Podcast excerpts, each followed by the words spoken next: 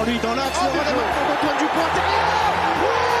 Oui Antoine Dupont Laissé sous les poteaux. Quentin Fillon-Maillet qui arrive, qui arrive pour remporter une quatrième médaille en quatre courses. Athlète français le plus médaillé dans les mêmes Jeux Olympiques. Quentin Fillon-Maillet qui banalise l'exceptionnel. Oh le champion. Oh l'exploit. C'est incroyable.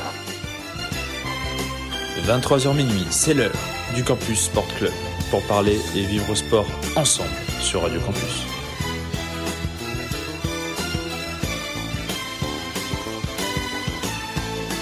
Et bonsoir, bonsoir à toutes et à tous, auditeurs et auditrices. J'espère que vous allez bien. Vous êtes toujours sur Radio Campus 106,6 euh, FM pour une nouvelle émission du Campus Sport Club, comme viennent de vous l'annoncer euh, notre cher compère de Chrysanthème qu'on embrasse. Euh, qui nous ont fait un petit cadeau pour la semaine prochaine qu'on vous évoquera en fin d'émission pour cette 17e. Le temps passe vite, 17. On, commence, on va bientôt euh, battre les Louis, les rois de France. Ça va être pas trop mal cette histoire-là. Une équipe de gala. Ils sont en train de s'installer, ils prennent leur marque. J'en profite. Ceux qui sont euh, à l'aise a priori à gauche, Timéo et Audrey. Comment vous allez tous les deux? Mais ça va super. Euh, déjà bonne année à vous, vu que c'est la première fois de 2023 qu'on se voit, donc j'en profite. Il est jamais trop tard. Et très content de revenir du coup en espérant une, une superbe année de sport. Effectivement, c'est vrai qu'il euh, n'est jamais trop tard de toute manière pour souhaiter la bonne année. Et Audrey, non, on se l'est déjà fêté. Euh, bah, plein de fois. Hein. tu voulais dire trop peut-être Trop. Trop, trop. Mais c'est toujours euh, agréable. Euh, de retour aux commandes ce soir face à moi, Ellie, comment tu vas? De retour, oui, en régie, ça va très bien, Adrien? T'as repris tes marques Oui, bah, on fait ce qu'on peut. Hein. Ouais, et celui qui, euh, qui était à ce poste-là la semaine passée et qui va se faire une joie de nous raconter euh, les résultats euh, de la semaine écoulée, c'est Hugo. Bonsoir à tous, bonsoir Adrien. Le bon élève, comme, comme toujours. ouais, voilà. Du père. Là, à la droite du père. Oui, tout à fait. Effectivement, vu la disposition du studio, euh, c'est exact. Est-ce que je suis ton père? Non. Non. Nous n'allons pas jusque-là. Est-ce que je suis le Saint-Esprit? Oui. Euh, continue donc euh, pour cette 17e du Campus Sport Club. Bien sûr, les résultats du Go, donc, qui vont tomber dans un instant. On fera une petite pause en musique. Les news de Timéo pour son grand retour en 2023 qui va nous annoncer de très bonnes nouvelles, j'imagine. Euh, on aura un, un, débat centré sur le biathlon pour ceux qui sont encore euh, au, dans la saison hivernale et qui sont peut-être en train de prévoir aussi leur, euh, leur, semaine de février à la montagne. Encore une pause en musique. On aura les mentions du CSC qui ont fait leur apparition la semaine passée et qui seront orchestrées par Ellie ce soir. Et puis on finira avec des immanquables d'Audrey et un petit jeu si on a le temps, comme d'habitude. Ellie, je te, sens, je te sens chaud? Non, là, on. Allez, petit jingle et puis on, on va écouter Hugo. Foot, tennis, basket, rugby et tout le reste, c'est tout de suite dans les résultats du week-end pour le CSC. Ouais, les résultats du CSC. Hugo, euh, il se passe quelque chose en Australie. Oui. Ça fait plusieurs semaines maintenant. Oui, mais il y, y, a des mises à jour. Ouais, un petit peu de mise à jour, un tout petit peu de mise à jour et on va tout à fait se tenir au courant de ce qui se passe du côté de Melbourne. Euh, et on va commencer tout de suite avec les mauvaises nouvelles de nos tricolores euh, qui ne sont plus euh, en lice à l'Open d'Australie. Euh, des nouvelles des derniers qui ont euh, qui ont euh, opéré du côté de l'Océanie. Alors il y avait Hugo Humbert qui était assez bien placé, qui avait réussi à vaincre jeudi dernier l'Américain Denis Kudla en 4 sets, mais il a buté ensuite au troisième tour sur Casper Rune. Euh, Benjamin Bonzi, quant à lui, a réalisé un exploit en battant l'Espagnol Carreno Busta, tête de série numéro 14 en 5 sets. Euh, Bonzi était mené 2-7 à 0 et il a renversé le match qu'il a emmené ensuite jusqu'au super tie-break au bout de la nuit. Euh, mais le Nîmois n'a pas su réitérer cette performance au troisième tour face à l'Australien de Minor.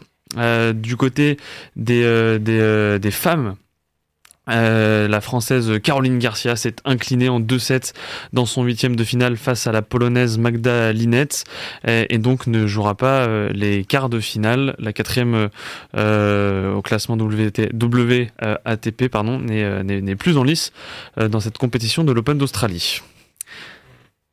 Petit tour d'horizon de nos, de nos tricolores. Euh, on va rester sous le drapeau bleu-blanc-rouge. Bah, sauf s'il faut dire un mot non, sur. Bah, écoute, je voulais juste redemander, en profiter aux autres. Euh, cet Open d'Australie-là, est-ce que pour vous c'est une surprise, euh, ces résultats-là euh, bleus? Ou y a-t-il. Euh, alors, bien sûr, Benjamin Bonzi chez les hommes, ça reste quand même une très belle performance, hein, connaissant aussi son classement et le niveau qu'il avait face à lui. Puis chez les femmes, Caroline Garcia, cette élimination un peu un peu tôt peut-être. Frustrant. Le mot est frustrant. Ben ouais, en vrai, c'est vrai que après peut-être que les gens, les médias l'avaient euh, survendu, j'ai envie de dire. On sait que Caro, euh, quand il y a beaucoup de pression, beaucoup d'attentes, ça peut être plus dur pour elle. Et voilà, ça s'arrête plus tôt que ce qu'on pensait. Euh, certains la voyaient prétendante au titre et au final, oui, ça s'arrête en huitième de finale. Mais comme je dis, elle a encore du mal peut-être à gérer la pression et c'est dommage, frustrant.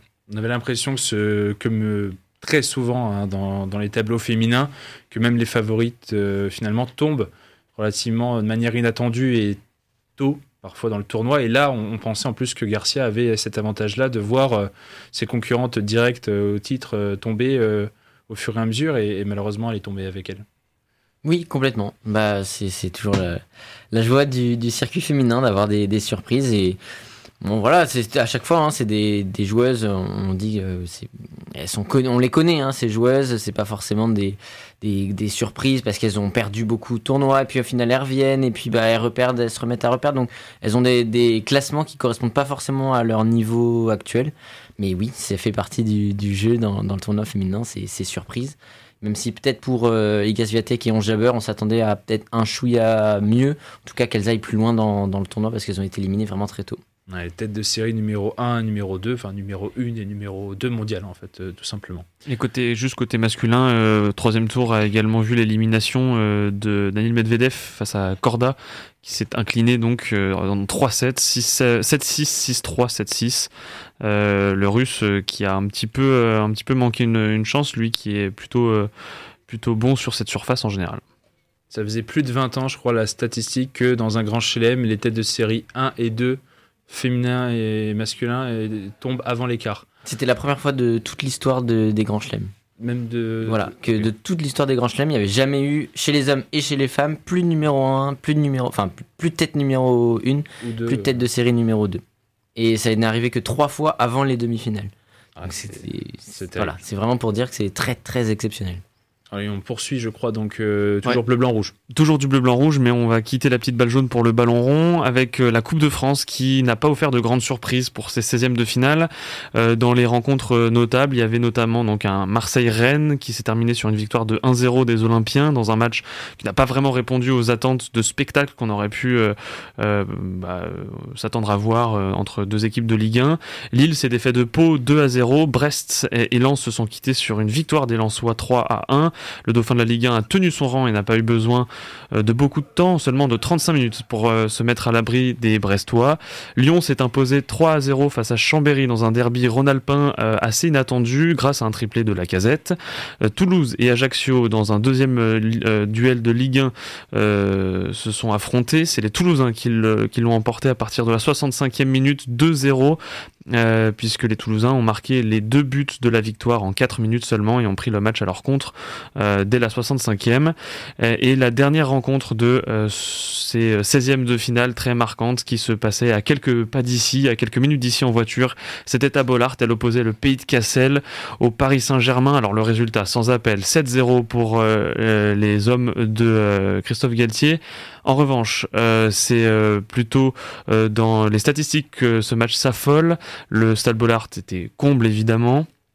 on en avait parlé la semaine dernière, hein, et Kylian Mbappé a inscrit le premier quintuplé de sa carrière, alors qu'il portait pour la première fois le brassard de capitaine de son équipe. Qu'est-ce que ces 16e de finale ont évoqué chez vous? Il n'y a pas eu de surprise. Très peu. Alors, on, s'y attendait parce que il y avait quand même des gros clubs de Ligue 1 de Ligue 2 face à des clubs amateurs. Euh, mm. D'habitude, il y a des fois des, clubs amateurs qui se rencontrent entre eux, qui se rencontrent, pardon, entre eux. Euh, donc, forcément, ça laisse des opportunités pour avoir un petit poussé après qui peut faire des exploits. Mais non, il n'y a pas eu, pas eu trop de surprises. Là, le nouveau petit poussé, c'est Vierzon. C'est un pensionnaire de 4 euh, division. Donc, voilà, c'est le seul. Sinon, c'est que des clubs pro. Euh, ça va être euh, voilà, c'est il y a plus de magie. Enfin, il en reste un tout petit peu, mais euh, non, de la logique a été respectée pour une fois dans cette Coupe de France. Je cherchais justement quel était ce nouveau petit poussé en, qui on allait croire jusqu'au bout, sachant qu'on évoquera un peu plus tard dans pendant les news le tirage et qu'il va y avoir des têtes vont tomber ah bah pour sûr. Mais en tout cas, le, Nord, bon déjà c'était la fête à Bollard, même quand Lens n'y était pas chose encore formidable cette année. Et Lens stade a une aura particulière. Hein. Lens et Lille qui peuvent aussi viser très loin dans cette compétition. Est-ce que vous pensez aussi que ces clubs-là, ils vont s'en faire un, réel objectif? Bah, C'est surtout que comme tous les ans, on a Paris qui est bien sûr euh, grand favori de la compétition, mais bon, ils l'ont perdu l'année dernière, donc euh, c'est que c'est possible.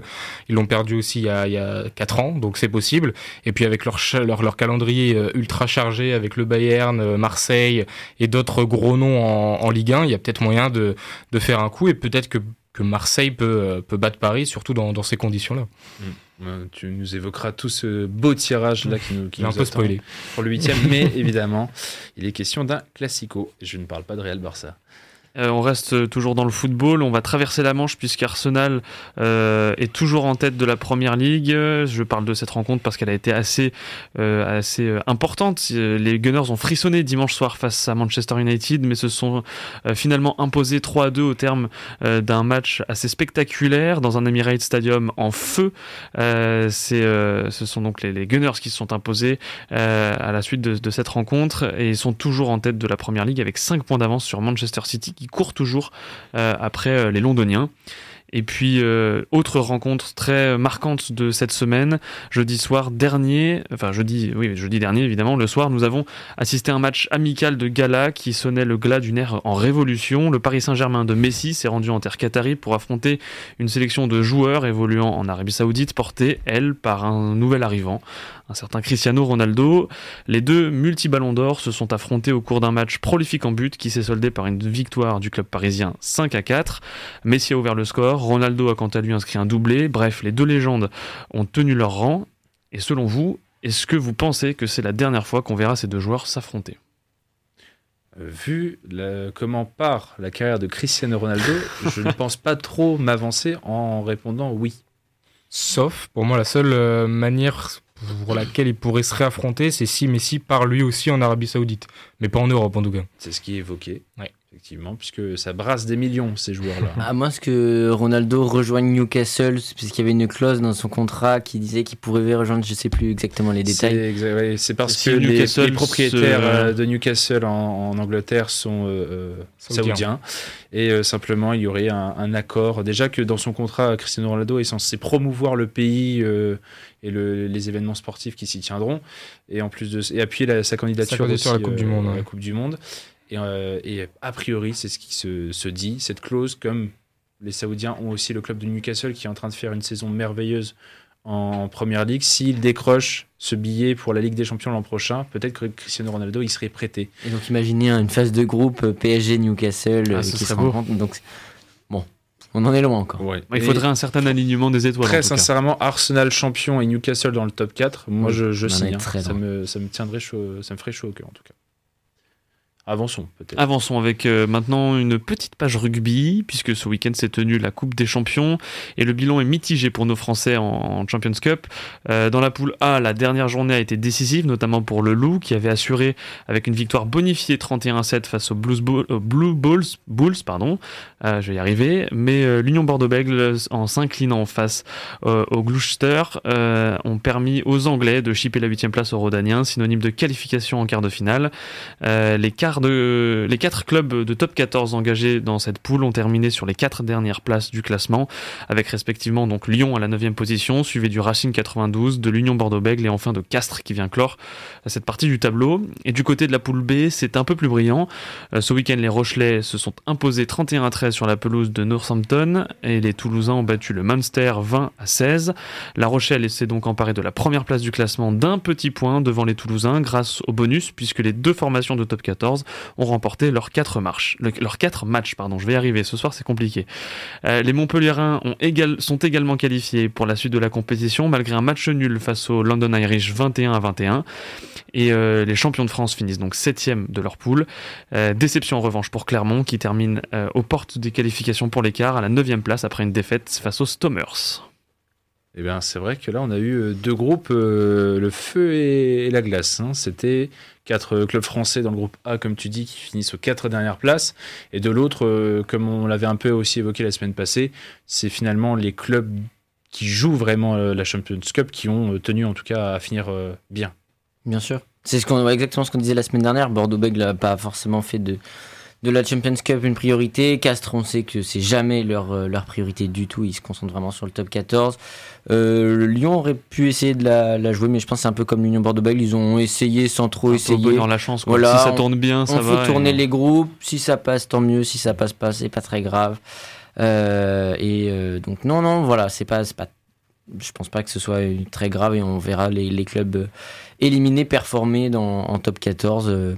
Voilà, c'est comme ça. C'est pas terrible pour euh, cette Coupe d'Europe qui, du coup, perd un peu de, de, de, en qualité, on va dire, mais euh, il y a peut-être aussi un format à remettre en cause derrière tout ça, et c'est peut-être aussi ce que ça veut dire mm. que les, les, clubs ne le jouent pas à fond. Mm. Mais il y a toujours, on a toujours des clubs français qui la jouent très très bien, euh, Toulouse, La Rochelle, pour ne citer que.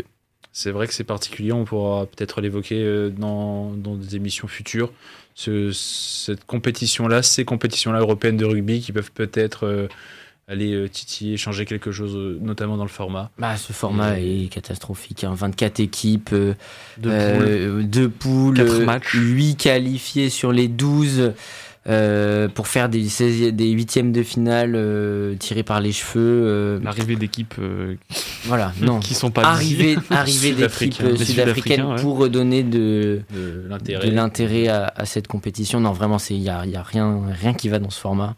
Mais je pense que le PCR le sait et est en train de travailler, en tout cas j'espère, un, un nouveau format. Et puis donc le tirage de cette Champions Cup qui sera évoqué un peu plus tard, décidément on n'arrête pas de te teaser Timo. Et euh, peut-être qu'en fin d'émission, si on a le temps, il y a un jeu rugby aussi qui concerne la Champions Cup on continue, On continue, oui. Il reste un trois petits points avec euh, le handball d'abord et l'équipe de France qui continue son carton plein euh, dans son mondial. Cette semaine, euh, elle a à nouveau fait briller son talent en s'imposant face d'abord face au Monténégro et à l'Iran. Puis les Bleus ont battu les Espagnols 28 à 26 et ont donc terminé en tête de leur groupe, synonyme de place en quart de finale. Voilà, là au moins c'est sans bavure, net, simple et précis. côté du, on quitte pardon les terrains pour se rendre sous les terres neigeuses en direction de l'Italie qui a accueilli une étape de la Coupe du Monde de biathlon. Chez les hommes, les Norvégiens ont encore brillé en s'imposant au relais près d'une minute devant les Français. Johannes Beu a remporté les deux épreuves individuelles des poursuites. Ça, c'est pareil, c'est sans bavure. Et euh, chez les femmes, ce sont les Françaises qui ont remporté le relais. Chloé Chevalier a failli s'offrir une victoire sur la poursuite, mais s'est finalement incliné pour deux secondes. Et on retraverse une dernière fois les Alpes pour se rendre à Monte Carlo où s'est tenu le prestigieux rallye éponyme. C'est Sébastien Ogier qui a remporté cette édition haut la main en menant de la première à la dernière spéciale. En s'imposant, il, redevient l'unique détenteur du record du monde de la victoire de cette course avec 9 couronnes en principauté. Le Français s'est imposé devant son coéquipier chez Toyota, le champion du monde en titre, Kalle Rovon Perea, euh, et, qui est devenu d'ailleurs euh, le Finlandais euh, ce week-end le plus jeune pilote à passer la barre des 100 victoires en spécial. Très bien, merci beaucoup Hugo pour ces résultats.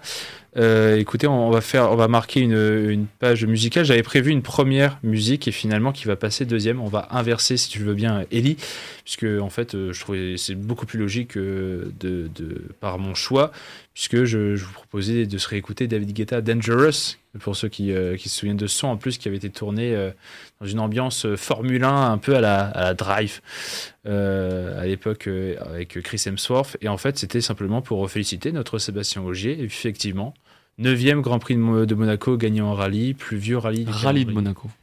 c'est pas pareil le rallye et le Grand Prix. Non, oui, pardon. Grand Prix de rallye de Monaco, effectivement. Sinon, on va s'y tromper dans tout ça. Et, euh, voilà, et donc pour euh, féliciter à nouveau ce français, euh, Ellie, tu peux nous, nous, lancer ce Dangerous donc de David Guetta. Sachez quand même que depuis 2003, soit les 21 dernières éditions, il n'y a que 4 Grands Prix de rallye de Monaco qui n'ont pas été gagnés par OG ou Lob. Plutôt stylé. Allez, on s'écoute ça. De retour dans le campus Sport Club, on vient de s'écouter David Guetta et Dangerous. On va poursuivre immédiatement. Hein. Je ne vais pas beaucoup papoter comme ça. On va pouvoir euh, très vite enchaîner puisque Timéo, on t'a beaucoup teasé. Il est l'heure de tes news. Mais d'abord, jingle. Qui dit sport dit news et qui dit news dit Campus Sport Club. Les infos, c'est tout de suite. Alors les infos c'est tout de suite Timo, donc tu te dépêches. C'est tout de suite. Bah, du coup on commence avec du football, on connaît les affiches du coup des huitièmes de finale de la Coupe de France avec deux gros chocs entre Lyon et le LOSC et surtout un classique entre l'OM et le PSG au Vélodrome, une semaine avant le match des Parisiens contre le Bayern Munich. On aura droit à trois autres matchs en Ligue 1 avec Toulouse-Reims, euh, Lorient-Lens et Angers-Nantes. Le Paris FC affrontera quant à lui Annecy et le dernier club amateur encore en lice, on en a parlé tout à l'heure, Vierzon accueillera Grenoble. Voilà. Petit avis euh, sur euh, ce tirage Bon, évidemment, il y a le Classico qui vient un peu euh, cacher tous ces autres huitièmes de finale, mais on retient quand même Lyon-Lille. Lyon-Lille, bien sûr. Très gros match. Je, pense que je, vais peut-être aller voir le match au stade.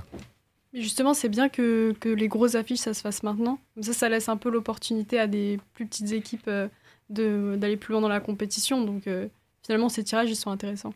On aura au moins du truc, c'est bénéfique à la compétition, en tout cas. Oui. Pour la Coupe de France, c'est sympa, ouais.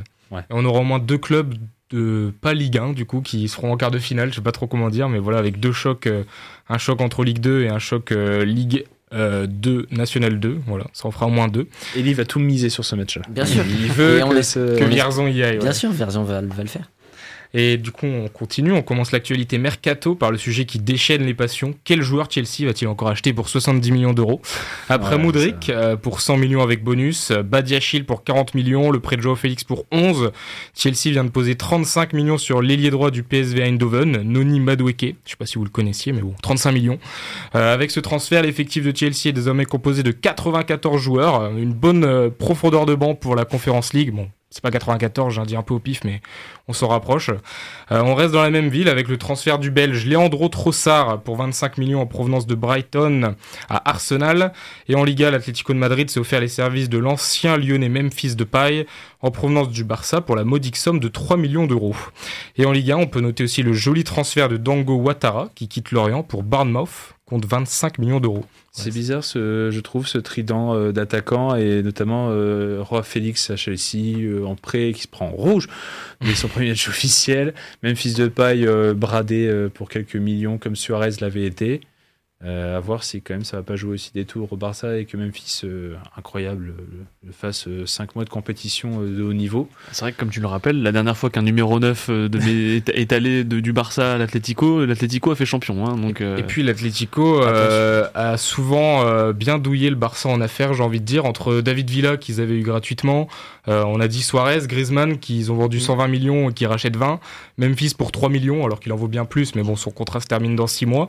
bon, L'Atlético, ils sont plutôt pas mal en affaires euh, contre le Barça, mais bon. Faut leur dire ça que financièrement, le Barça, ils font, sont pas très futés, quoi. Non, ça c'est sûr. Ils ont qu'à regarder leur, et, euh, et après, et après un milliard de dettes, mais on va s'en sortir. vous inquiétez pas. Bon, en dehors de ces petites actualités transferts, la grosse info de la semaine, ça se passe de l'autre côté des Alpes. La Juventus Turin a été pénalisée d'un retrait de 15 points en Serie A, les faisant dégringoler dans le ventre mou du championnat. Alors dans les faits, la justice sportive italienne reproche à la Juventus d'avoir volontairement surévalué des transferts dans le cadre d'échanges de joueurs avec d'autres clubs. Ce qui a mis la puce à l'oreille euh, des enquêteurs. Euh, on peut évoquer bien sûr l'échange entre Miralem Pjanic et Arthur avec le FC Barcelone. La Juve avait vendu le Bosnien pour 60 millions, tandis que le Brésilien quittait la Catalogne pour 72. On pourrait croire que la Juve a alors perdu 12 millions, mais dans le bilan comptable de l'année, le club italien affichait une plus-value de 42 millions. Euh, parce que la vente de Pjanic, elle rentrait immédiatement dans les comptes, tandis que l'achat d'Arthur était amorti sur 5 ans. Et cette manœuvre comptable, reproduite de nombreuses reprises euh, depuis euh, ce temps-là, comme en 2021 par exemple, avec l'échange entre Marseille et la Juve pour Franco Tongia et Marleake, tous les deux pour 8 millions d'euros. C'était des sommes très importantes pour des joueurs à peine professionnels.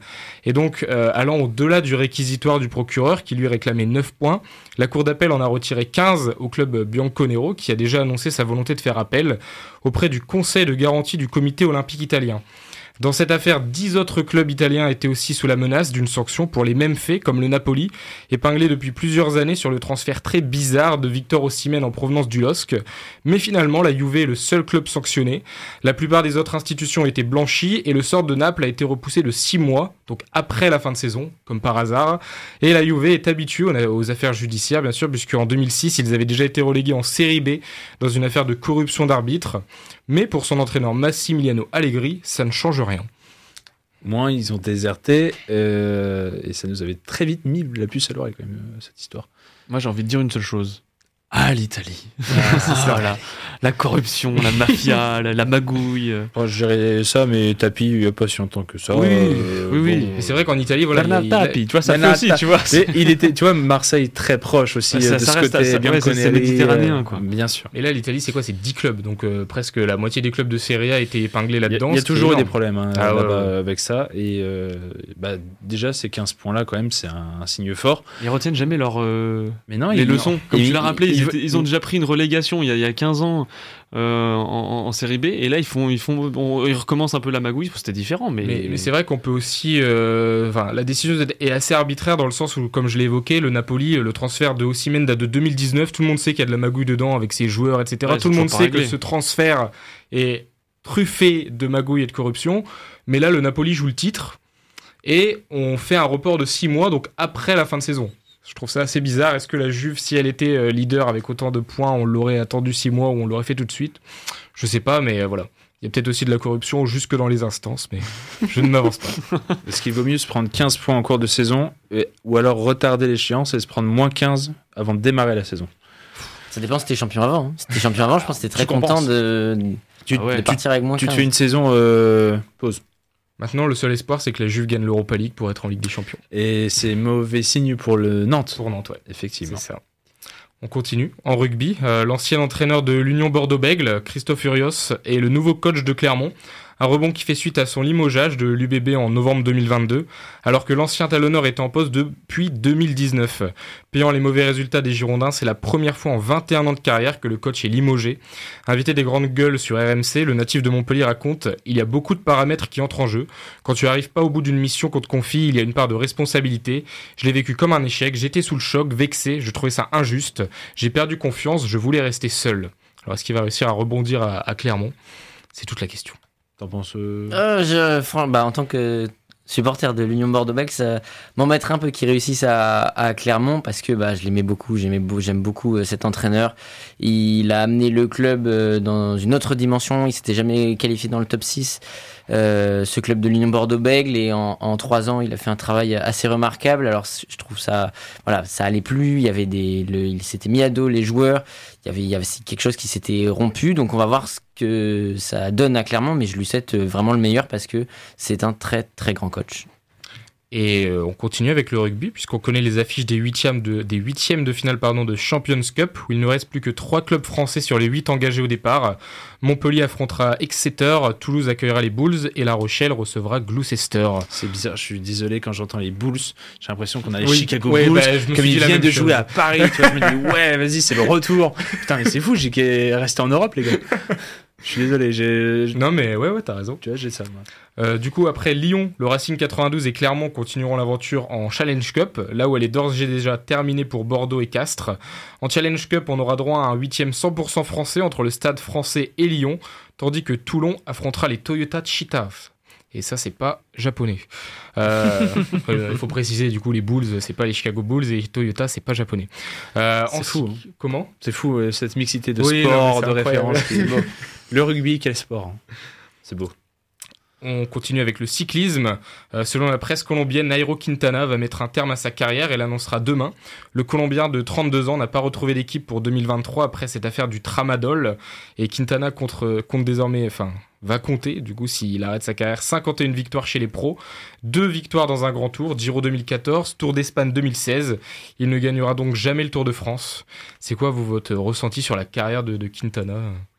Un peu de déception. Un goût amer Ouais, Guamer, parce que c'est un gars qui a été spectaculaire sur beaucoup d'étapes de beaucoup de, pas que le Tour de France d'ailleurs, sur beaucoup de grands tours, et euh, qui, a, qui, a, fait des podiums, qui a réussi à, gagner beaucoup d'étapes, mais qui a jamais euh, atteint le Graal comme beaucoup, hein, de toute façon. Et c'est un peu dommage parce qu'il avait, il avait les capacités. C'était un grand. Euh, on, parle au passé alors qu'il n'a pas encore annoncé officiellement sa fin de carrière, mais c'est un, un grand cycliste de son temps il aurait toujours eu les, capacités. Hein, c'est juste qu'avec euh, sa fin est un peu triste, quoi, avec cette histoire de tramadol, euh, qui est un peu dommage, franchement, parce que c'est même pas un produit dopant ni rien. Donc c'est un peu dommage que d'un coup il ait perdu tout soutien de, son équipe et, tout ça. Et oui, aussi, il y avait les conflits au sein de la Movistar avec euh, certains de ses coéquipiers qui n'ont pas aidé non plus à sa carrière.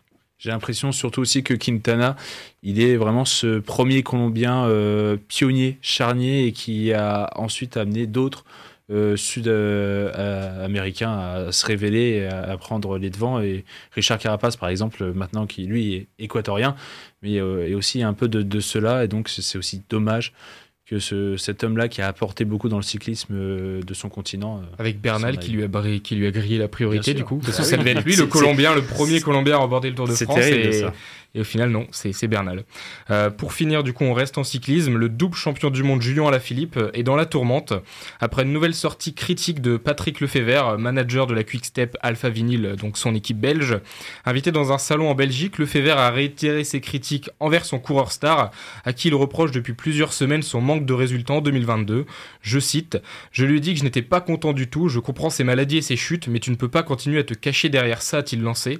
Alaphilippe n'a gagné que deux fois en 2022 contre 12 succès en 2019, ce qui a poussé son patron à dire qu'il devait justifier son salaire. Bonne ambiance. C'est un tel manque de reconnaissance pour ah tout ce qu'il a fait pour cette équipe. Il a été si fidèle à, la, Quick Step. Et puis, euh, et puis, faut pas oublier qu'il a une saison hyper noire. Il a enchaîné les galères, les chutes. Enfin, à aucun moment c'est de sa faute. Et même quand il est revenu un minimum en forme sur la Vuelta, euh, il a énormément contribué au sacre de Remco Evenpool, il faut pas oublier, même s'il a abandonné par la suite. Mm. Donc euh, je trouve c'est un peu dommage euh, qu'il dise ça. Après oui, on comprend pourquoi il le dit, c'est parce qu'il veut le remotiver, parce qu'il sait que Julien c'est un atout majeur pour son équipe, mais c'est dommage on a presque l'impression que ça va être l'effet inverse, ça va plutôt le, démobiliser plutôt que justement le, le, lui donner confiance. loin. Voilà, exactement. Mais c'est vrai que le fait vert, il n'est pas connu pour euh, être tendre et pour être très euh, ah, dialogue avec son équipe. Il a souvent été épinglé pour euh, certaines phrases et certaines sorties qui étaient vraiment très limites. Donc je suis pas sûr que ce soit vraiment pour le remotiver. Mais, ce qui est étonnant, c'est que Julien Philippe a réagi à, du coup à cette euh, interview et a dit qu'il n'avait jamais euh, eu cette discussion et que à chaque fois qu'il a qu'il a parlé avec euh, avec son dirigeant, c'était vraiment très cordial, très sympa, toujours justement dans cette idée de le, remotiver tout ça. Et il n'y avait jamais eu cette cette histoire de cette histoire. Donc franchement, on sait pas. Enfin voilà, c'est assez bizarre, très très très étrange. On n'espère pas que ça puisse le pénaliser euh, alors que la saison de cyclisme va bah pleinement prendre son élan dans les semaines à venir. On en reparlera bien évidemment et on espère parler des victoires ou des succès euh, de Julien à la Philippe. Merci Timéo pour, euh, ces news donc on t'avait tellement teasé. on prend quelques minutes, on, se fait un, brin de, parlotte pour un, un, petit moment de débat ce soir. C'est centré sur le biathlon, comme je l'avais dit en, tout début euh, d'émission. Et c'est une question qui va tourner comme on approche des mondiaux de biathlon à Oberhof en Allemagne, pour rappel. Ça commencera le 8 février prochain. Quels espoirs peut-on avoir pour nos tricolores, garçons et femmes alors qu'on en est donc à six étapes passées dans, cette Coupe du Monde de biathlon? Et il y a un constat, euh, en tout cas euh, d'un côté, qui est clair et net, c'est que la Norvège ne veut rien laisser. Mais alors, rien du tout. En tout cas, chez les hommes. Chez les femmes, c'est plus. Je viens de dire, pendant masculin, c'est vraiment l'image. Est-ce que vous n'avez pas peur que cette Norvège surfe sur cette vague de, de réussite et de succès et rafle tout côté masculin? Bah, si. Vas-y, si tu veux. Il y a peut-être qui sont vraiment. Non, non, les, ah, mondiaux, ça bah, va complètement basculer. Quand, on voit le, début de saison euh, phénoménal de, de Johannes Beu, on peut ne, on peut ne pas. Franchement, à part lui. Euh, qui, qui, qui est le, le grandissime Enfin voilà. Qui, ça qui Non, vraiment. Et si c'est pas lui, c'est d'autres Norvégiens. Un Norvégien peut en cacher un autre. Euh, non, franchement, le début de saison qu'il fait est, monstrueux. On a rappelé la semaine dernière son nombre de, de victoires. Euh, je l'ai, je l'ai plus en tête malheureusement, mais a déjà 13 podiums en 14 courses. Voilà, c'est, ça. Il a il s'est jamais troué et même quand il fait des tirs moyens, quand il a bon temps de ski, il est toujours monstrueux, mais même quand il fait des tirs moyens, il arrive à compenser parce que sa vitesse de tir par euh, sa puissance sur les skis. C'est assez monstrueux ce qu'il nous fait. Donc même en fait, tu as dit les Norvégiens sont euh, qui pour battre les Norvégiens, qui pour battre euh, Johannes Beu surtout? On en. Bah, c'est une armada. Hein. Bah tu dis que c'est. Et puis c'est ça, il y en a, il y en a six derrière. Un, Norvégien peut en cacher un autre. Pour l'instant, euh, au, championnat, euh, ils sont, ils sont trois sur le podium, quoi. Il y a trois pareils de, rouge et de bleu euh, seulement. Il manque le blanc. C'est dommage. Il manque le blanc. Alors après, par rapport à, ces garçons donc euh, français qui peuvent essayer de concurrencer, Quentin Fillon-Maillet, qui est euh, le détenteur du, du, gros globe de cristal, pardon, l'an dernier, qui avait gagné ses cinq médailles olympiques, et Dieu sait que vous l'entendez à chaque fois que démarre cette émission, euh, lui, il reste quatrième au classement, donc potentiellement notre meilleure chance aussi, puisqu'il est toujours en quête d'une médaille individuelle, du moins aux mondiaux. Il avait gagné le relais mixte et le relais homme euh, déjà dans, des mondiaux. Mais il y en a un autre quand même qui à chaque fois arrive à, sortir euh, du lot, surtout sur ces moments-là. C'est Emilien Jacquelin qui a fait exprès là d'avoir un moment aussi de pause, de concentration, de retour sur lui-même et ses ambitions et qui revient bien. De là à refaire comme il avait euh, fait en 2021 et 20, gagner la poursuite, gagner une épreuve en tout cas. il est très irrégulier en tout cas quand même mmh. sur ce, début de saison. Donc là, peut-être que la pause va faire du bien juste avant les, mondiaux, mais... Euh, Tout miser sur une course, tu vois. C'est possible. Ça peut, être sa, ça peut, être sa, méthodologie de se dire... Et de toute euh, façon, il y a Johannes Beu devant, donc... Euh, à moins d'un gros craquage ou quoi, c'est difficile d'imaginer quelqu'un d'autre. Et puis il faut être exceptionnel, il faut être parfait pour battre Johannes qui tire pas souvent à 20 sur 20 ou 10 sur 10, il y a toujours une petite faute par-ci par-là, mais personne n'arrive à faire mieux que lui pour euh, essayer de le rivaliser. Il a une minute de temps de ski par rapport à, tout le monde, donc c'est énorme. Donc pour compenser ça, il faudrait qu'il que, que les autres soient parfaits, voilà, sans faire être, être parfait devant, devant les cibles. Et euh, pour le moment, personne n'y arrive, euh, n'y arrive. Donc pourquoi pas sur, sur une de ces courses et avoir quelqu'un comme Emilien qui, qui tire son épingle du jeu, comme tu l'as dit, mais voilà, très irrégulier depuis le début de saison. C'est sur le sprint là qui s'est illustré. Il a fait top 10 sur le sprint ce week-end. Et la poursuite, il a craqué. Euh, il a craqué. Euh, Quentin euh, a beaucoup de mal aussi sur, sur ses tirs globalement. Il tire moins bien que l'année dernière. Il a moins les jambes. Il a même pas les mêmes jambes que l'année dernière aussi. Mais, mais ça reste quand même très correct. Et tu l'as dit, il est quatrième au classement général. Donc ça, c'est pas du tout ridicule, loin de là. Mais, mais voilà, chez les, chez les garçons, ça va peut-être être compliqué au-delà du relais, puisqu'on l'a vu, le relais, ça marche aussi très bien ce week-end. Euh, en médaille individuelle, euh, voilà, ça va être un podium, pourquoi pas, mais les, titres vont être très très très compliqués à aller chercher. je suis pas d'accord. Moi, je pense que pour les pour les épreuves individuelles, chez les hommes en tout cas, on peut espérer voir un Français s'imposer. Pas au-delà du podium, je pense qu'on peut voir un, un Français s'imposer. Euh, reste à savoir sur quelle épreuve. c'est ça qui sera le plus compliqué à, définir. Après, sur les relais, je suis d'accord, je te rejoins. Relais femmes, c'est accessible. Relais hommes, c'est assez utopique d'y penser. Le relais mixte peut être aussi accessible par le fait que euh, les, les, Françaises viennent compenser. Euh, et en fait, finalement, ça va plutôt être les, les, filles. Chez les filles, ça va être les femmes qui vont. Enfin, ça va être les Françaises qui vont prendre le dessus sur les Norvégiennes. Et côté homme, par contre, ça risque d'être les Norvégiens qui pourront prendre le pas. Il va y avoir euh, aussi peut-être dans le choix euh, des relais, de qui participe à quel relais. Pour rappel, pour ce qui sera des hommes, il y a un relais mixte pour ouvrir ces championnats du monde. Et pour ce qui est des hommes, il y aura le sprint homme le 11, la poursuite le lendemain le 12, l'individuel le 14.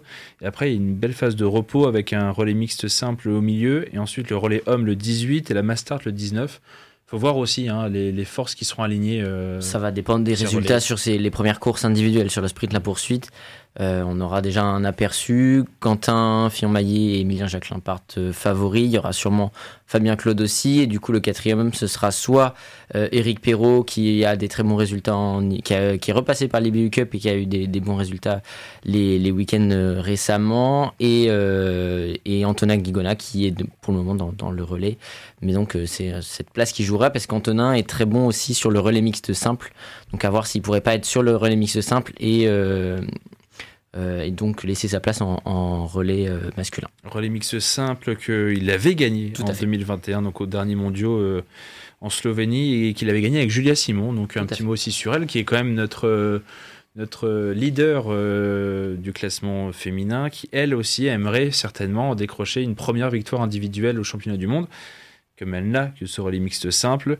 Et euh, derrière elle, pour essayer de, de, lui mettre des bâtons dans les roues, on a évidemment celles qui en ont déjà gagné hein, des médailles aux mondiaux, Dorothea Vireur, Marthe Olbu, Roy Soland pardon, et euh, Anna Heuberg, mais surtout celle qui n'en a aussi toujours pas gagné et qui, Dieu sait, va, va sûrement en rafler, Elvira Heuberg, la petite sœur. Là aussi, Julia, euh, est-ce que finalement, elle va pas, elle n'a pas toute une, une, ribambelle aussi de, de, prétendantes sur son dos et ça va pas être un peu compliqué? Non, c'est clairement beaucoup plus faisable en tout cas que chez les hommes où vraiment, là, on se demande comment. Euh, là, c'est beaucoup plus ouvert. C'est un peu comme euh, le tableau féminin de l'Open d'Australie. C'est il y a beaucoup vrai de prétendantes. Et, euh, et, franchement, ça peut le faire. On voit les, les podiums chaque semaine sont différents. Il y a même des surprises qui, qui arrivent sur le podium. On l'a vu avec Chloé Chevalier ou Sophie Chauveau il y a quelques semaines.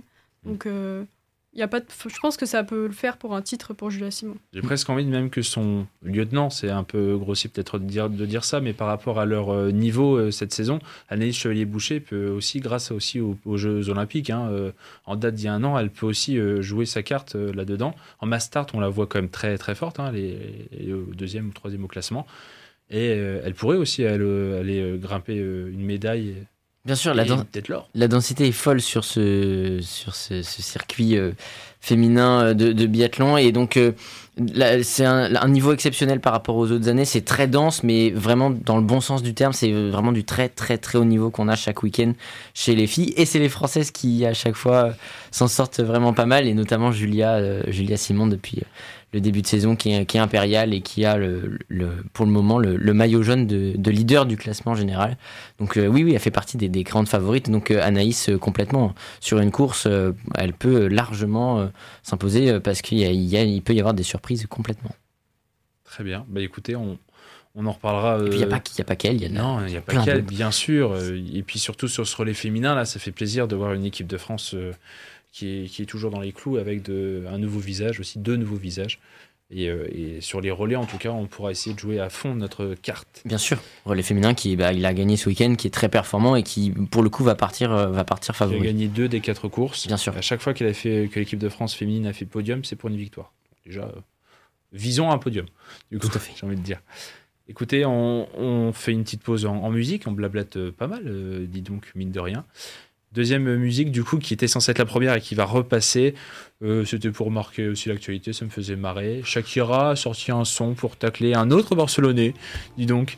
Qui est parti à l'athlète. Ah non, pas lui. Ah non, lui, il est parti nulle part et il a même euh, fait n'importe quoi avec son entreprise. Bref, c'est Gérard Piquet, le défenseur, ex-défenseur du coup de, de, Barcelone et qui est patron de l'entreprise Cosmos, qui a plaqué, qui a fait la grave erreur de plaquer Shakira et qui du coup est en train de marcher avec un son où elle le désingue lui et sa nouvelle copine. Donc euh, c'est aussi pour profiter et s'ambiancer avec euh, du Shakira et on finira le CC juste après. On est de retour dans le Campus Sport Club. On vient de s'écouter Shakira, donc il se faisait un malin plaisir de tacler euh, son ex-copain Gérard Piquet si vous parliez espagnol, ce qui n'est pas mon cas. Deutsch Non? Ici espagnol Espagnol? Spanish. Spanish Very well euh, écoutez, on va avancer dans le Campus Sport Club. Je vous rappelle que vous êtes toujours sur Radio Campus 106,6 FM, peut-être en DAB+, ou sur campusil.com. Sur le site d'ailleurs que vous pourrez réécouter, euh, ou vous pourrez réécouter cette émission, ainsi que sur Spotify et YouTube, comme les précédentes émissions. On avance, on avance. Ellie, tu as euh, quelques mentions honorables qui n'ont pas encore été traitées dans cette émission à nous évoquer. Oui, tout à fait. À nous vendre, peut-être. Euh, mention très bien, on va commencer par ça, la mention très bien qui est à Michaela Schifrin. L'américaine a battu aujourd'hui en Italie euh, le record de victoire en Coupe du Monde 83 succès dans sa carrière. Elle dépasse sa compatriote Lindsey Vonn qui avait remporté 82, ce qui est énorme. Euh, succès en, Coupe du Monde de ski. J'ai pas, pas dit que c'était du ski évidemment, dans ski à alpin évidemment. Euh, cette nouvelle victoire, c'est sa neuvième victoire de la saison. Elle conforte son avance au classement général de la Coupe du Monde de ski. Elle s'empare d'ailleurs du dossard rouge du géant par la même occasion. Il y aurait pu avoir des compliments, euh, des mentions bien pour euh, le recrutement Strasbourg en, football ou pour le public de Pays de Cassel. Euh, mais j'ai décidé d'attribuer une deuxième mention très bien. On parle pas souvent de nos champions handisport et donc Mention bien, mention très bien, pardon, pour Arthur Baucher, qui a été sacré euh, aujourd'hui champion du monde de super combiné, toujours en, ski, cette fois-ci en e-sport. C'est la troisième fois d'affilée qu'il remporte ce titre. Hier, le triple champion paralympique de Pékin avait déjà décroché le bronze en super G. des encouragements. Ce ne sera pas une mention assez bien, c'est une mention encouragement pour le, joueur du Borussia Dortmund, Sébastien Haller, qui a rejoué ce week-end. L'international ivoirien a été atteint d'un cancer aux testicules. Haller est désormais guéri après cinq chimiothérapies et deux opérations. Il est entré en jeu sous les applaudissements du stade de Dortmund dimanche lors du match contre Augsbourg. Dans l'équipe que vous lirez demain avec assiduité, il dit, je cite, C'était une émotion forte, c'est ce que j'avais en ligne de mire depuis le premier jour, pouvoir montrer mes qualités et savoir que derrière, il y avait eu un combat. Belle histoire. Bien sûr, d'autant que c'est un très bon attaquant et qu'il euh, mérite euh, ce parcours-là, d'être à ce niveau-là, et qu'à Dortmund, il pourrait faire de très belles choses, comme l'avait fait par exemple Pierre-Emerick Aubameyang euh, juste avant lui. Tout à fait. Et puis la mention avertissement, la mention inadmissible, euh, elle est pour la Fédération française d'athlétisme qui a retiré la marche dans son programme des championnats de France élite en salle. C'est le 3000 mètres féminin et le 5000 mètres masculin qui sont concernés. Les athlètes ne comprennent pas ce choix et ont vivement réagi sur les réseaux sociaux. La décision a été prise sans eux, euh, sans concertation. Donc euh, voilà, sans eux. Euh, c'est dommage parce que les résultats euh, récents des marcheurs français étaient bons. Il y avait notamment un titre au JO Jeunes. La fédération s'est dit, euh, dit ouverte à un éventuel dialogue. Ça, c'est aussi incompréhensible. Hein. Ça, on pourra faire un petit listing de toutes les bêtises de chacune de nos fédérations. On en aurait une belle pour lancer 2023. Rien que 2023, hein, j'insiste bien. Écoute, merci Elie pour les, quelques petites mentions. On fait bref, évidemment, on, court un peu après euh, le temps, cette fin d'émission. Et euh, Audrey, qui trépigne aussi d'impatience, euh, patiente gentiment. Elie, petit jingle, et puis tu nous fais des immanquables. Pour ne rien rater des prochains événements à venir, écoutez les immanquables sur le CSC du coup, on est tout oui, euh, Audrey. Eh ben, je vais commencer par faire le petit programme euh, des derniers jours de l'Open d'Australie. Et ça commence cette nuit par la suite des quarts de finale. Chez les hommes, à 4h30, on aura un quart 100% américain. La très jeune surprise Ben Shelton défiera Tommy Paul. Et à 9h30, le Serbe Novak Djokovic affronte Andrei Rublev. Chez les femmes, la tombeuse de Caroline Garcia Magdalinette s'oppose à Carolina Pliskova, la tchèque à 1h. Suivra le duel entre la numéro 5 mondiale Arina Sabalenka et la croate Dona Vekic à partir de 3h. Pour les demi, il faudra encore se lever tôt dès 1h dans la nuit de mercredi à jeudi. On connaît l'affiche d'une des deux demi entre Elena Rybakina et Victoria Azarenka. Pour les hommes, le lendemain, il y a une chance qu'il y ait une demi qui s'étende pendant la matinée, puisque la première est fixée vendredi à 4h30 et la deuxième opposera Karen Kachanov et le grec et numéro 3 mondial, Stefanos Tsitsipas. Si vous préférez profiter de vos nuits de sommeil, vous pouvez aussi attendre les finales. Celle des femmes, c'est samedi à 9h30 et les hommes dimanche à 9h30 également. Toutes ces rencontres sont à suivre sur Eurosport. Et si vous êtes chauvin et préférez voir du sport avec des Français, je vous propose la Coupe du Monde de hand. Les Bleus jouent leur ticket pour la demi demain à 20h30 contre l'Allemagne, en même temps que la Suède affrontera l'Égypte. À 18h, il y a Norvège, Espagne et Danemark-Hongrie à regarder sur Beansport et le match de la France est aussi retransmis en clair sur TMC. Passons au foot avec la 20e journée de Ligue 1 qui commence par un Lorient-Rennes sur Amazon Prime à 21h ce vendredi. Samedi 21h, petit choc entre les 3 et 4e de Ligue 1. Marseille-Monaco à suivre sur Canal Plus Sport et Canal Plus Sport 360. Lille se déplace à Nice dimanche à 13h et un PSG Reims pour clôturer le week-end à 20h45 sur Prime Video. Et à l'étranger, on aura droit à Arsenal Manchester City pour le quatrième tour de la FA Cup à l'Etihad Stadium ce vendredi 21h sur Bean Sport. Et si vous préférez du basket, en Betclic Elite, euh, il y a une rencontre entre Monaco et Lasvel, dimanche à 17h sur Beansport également. On passe au rugby, puisque c'est la reprise du top 14 ce week-end.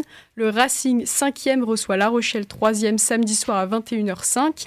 Le lendemain, à la même heure, le leader Toulouse accueille Montpellier. Ce sera sur Canal+. Et cette semaine, elle est aussi aux couleurs de l'Europe pour certains sports d'hiver. D'abord, les championnats d'Europe de, biathlon qui commencent demain par les individuels à 10h15 pour les femmes et 14h pour les hommes. Les sprints aux mêmes horaires, le vendredi et le lendemain, il y a les poursuites et ces championnats s'achèvent par le relais mixte et mix simple dimanche. Tout ça à suivre sur l'équipe. Mais cette semaine se tiennent aussi les championnats d'Europe de patinage artistique eh. à suivre sur France 3 et France.tv à partir de demain. Et donc vous aurez l'immense plaisir d'écouter à nouveau la douce voix de Philippe Candeloro, ce qui est pas mal. pour les horaires, c'est chaque jour à partir de midi, puis à 16h30, 17h pour une deuxième épreuve à chaque fois. La compétition se termine dimanche par un gala de clôture à 15h15. Gala où je participe quand est l'euro, évidemment. Évidemment, pour critiquer les robes euh, de toutes les candidats. Ah, bien sûr. Merci beaucoup Audrey. Dis donc, ça va être riche en sport. Hein. Il n'y a, a, plus matière à s'ennuyer. 2023 est bien lancé. Et écoutez, bah, et on va profiter des quelques minutes qui restent. Petit jeu, ça vous tente? On a trois minutes chrono. Eh ben, là, attention, il y a du matos. Là. il y a du matériel qui a été sorti. Est-ce que tu veux un stylo ou pas Ouais, c'est bien ce qui me semblait. Hein. Il, y a, un petit stylo. Je vous ai donné une feuille et euh, donc un stylo maintenant dans vos mains. C'est un jeu assez euh, rigolo. Parce que le but va être de les remettre dans l'ordre? Je vous demande de noter parce que c'est un jeu où chacun votre tour, vous allez essayer d'énumérer dans l'ordre les clubs français qui ont joué des quarts de finale de Champions Cup que vous avez sous les yeux. Ils sont 15. À chaque fois, l'un de vous va, vous allez prendre dans l'ordre, vous allez énumérer, d'après vous, qui a joué le plus de quarts de finale, essayer de détruire l'ordre. Et à chaque fois que vous vous trompez, je dis non, ça passe à l'autre et la personne va devoir reprendre à zéro la liste. Et donc, au fur et à mesure, vous pourrez noter quand quelqu'un aura bon de mettre OK, lui il est 1, lui il est 2, 3, 4. Et donc, ça va être un peu. Et les auditeurs peuvent participer aussi bonheur, en même temps. Voilà, au bonheur, la malchance de qui va le mieux s'en sortir. Est-ce que vous êtes OK là-dessus? Ça va pour vous Allons-y. Timéo, je commence euh, par toi. Ok. Essaye de trouver le premier. Euh, le, plus de, le plus de quarts de finale joués en Champions Cup. Voilà. Stade Toulousain, oui, 19. Ok. En 1. En 2. Euh, Est-ce qu'il y a Clermont? Oui, en 2. Toulon? Non. Bon.